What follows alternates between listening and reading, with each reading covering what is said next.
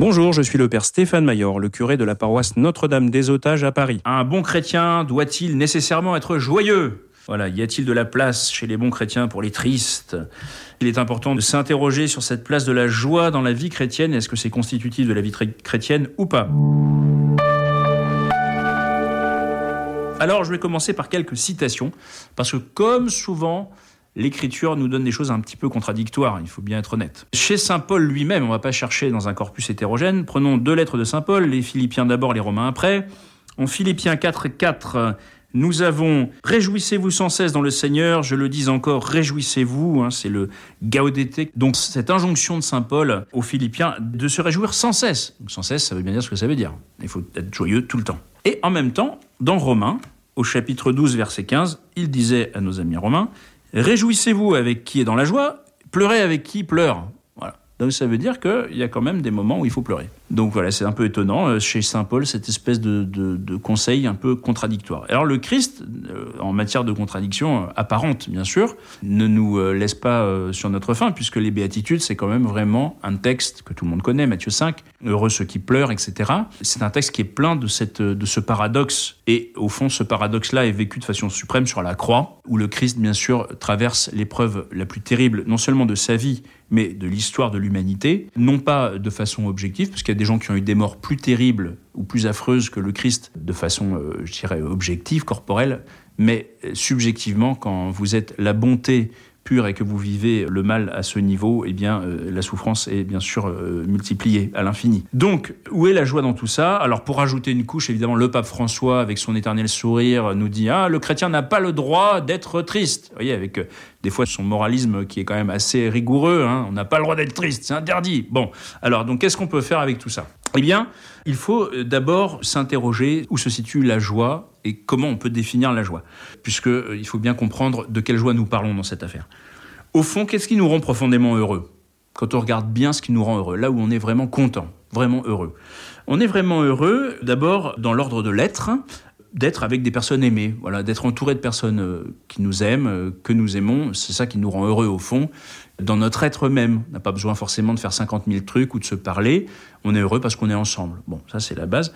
Et puis dans l'ordre de l'action, parce qu'il y a un bonheur aussi dans l'action, d'accomplir des bonnes choses. Voilà. J'ai accompli, je suis allé au bout de ce que je voulais faire, et c'est vraiment bon, un peu comme Dieu euh, pendant la création, là, qui, termine tout ça. Il voit que c'est très bon, voilà, au septième jour, c'est merveilleux, enfin au sixième jour, à la fin du sixième jour.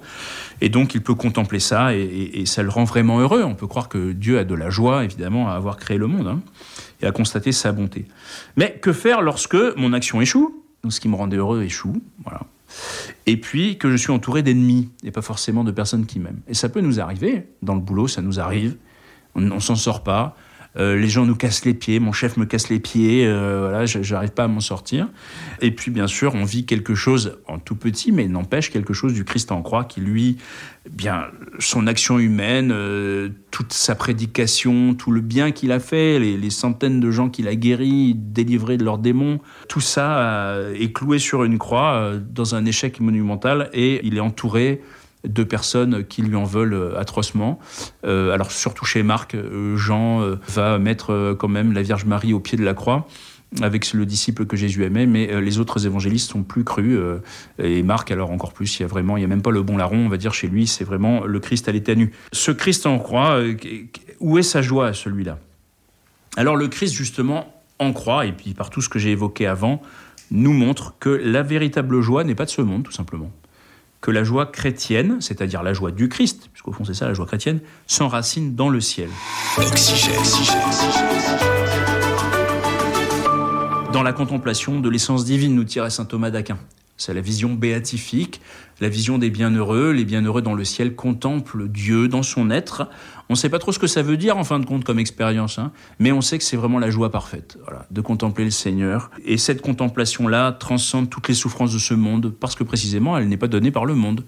Et donc, toutes les actions qui échouent, tous les ennemis qui nous entourent ne sauraient véritablement nous enlever cette joie profonde qui est simplement, tout simplement le fait de demeurer en présence de Dieu, euh, de sentir euh, son amour pour nous euh, ce fond de bonté que Dieu a déposé dans notre cœur et qui est tout simplement le point de jonction avec son être même, hein, qui n'est pas simplement une qualité humaine. Hein. vous voyez la différence entre Dieu nous donne une vertu, une qualité humaine, qui peut être même d'ailleurs rehaussée par la grâce, qui peut être une vertu, une vertu théologale, et puis l'être même, l'essence divine qui nous est donnée au baptême, qui n'est pas juste un, nombre de, un certain nombre de vertus que Dieu nous donne, mais bien une communion à ce qu'il est profondément. Et ça, le Christ nous dit, sur la croix, j'avais encore cette, cette joie de pouvoir m'adresser à mon Père. Oui, bien sûr, mon Dieu, mon Dieu, pourquoi m'as-tu abandonné? Mais Père, en tes mains, je remets mon esprit. Ça veut dire que euh, le Christ ne dit pas ça dans l'obscurité totale.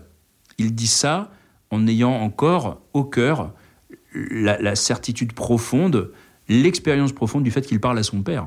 Sinon, ça n'aurait aucun sens. Il parlerait dans le vide. Le Christ ne parle pas dans le vide, il l'a jamais fait.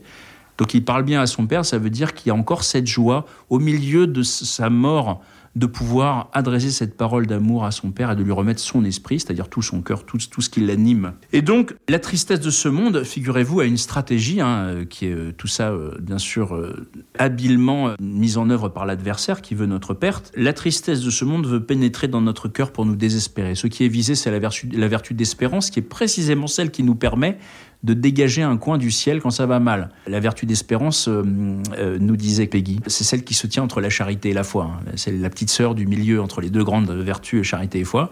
Et c'est celle qui fait le lien, en fait. Et sans elle, tout s'écroule. Hein. La charité, la foi, notre vie.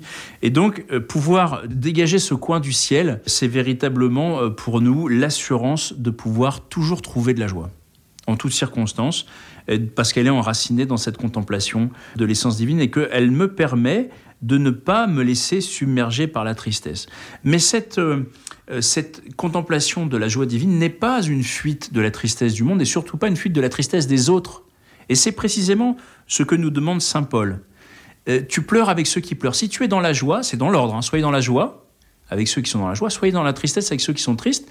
Ça veut dire que parce que je suis dans la joie, parce que j'ai enraciné mon cœur dans cette joie qui vient de Dieu, qui vient simplement de ma proximité avec le Seigneur, a de rien de plus, ni de mes bonnes actions, ni des bonnes choses qui m'arrivent, mais juste de Dieu, point, eh bien, je peux tout à fait avoir la compassion envers ceux qui sont tristes et pouvoir partager leur tristesse sans me laisser submerger par cette tristesse mais en gardant toujours ce fond de joie. Évidemment que je ne vais pas montrer une espèce de visage réjoui débile à un, mourant qui est en fin de vie à Jeanne Garnier.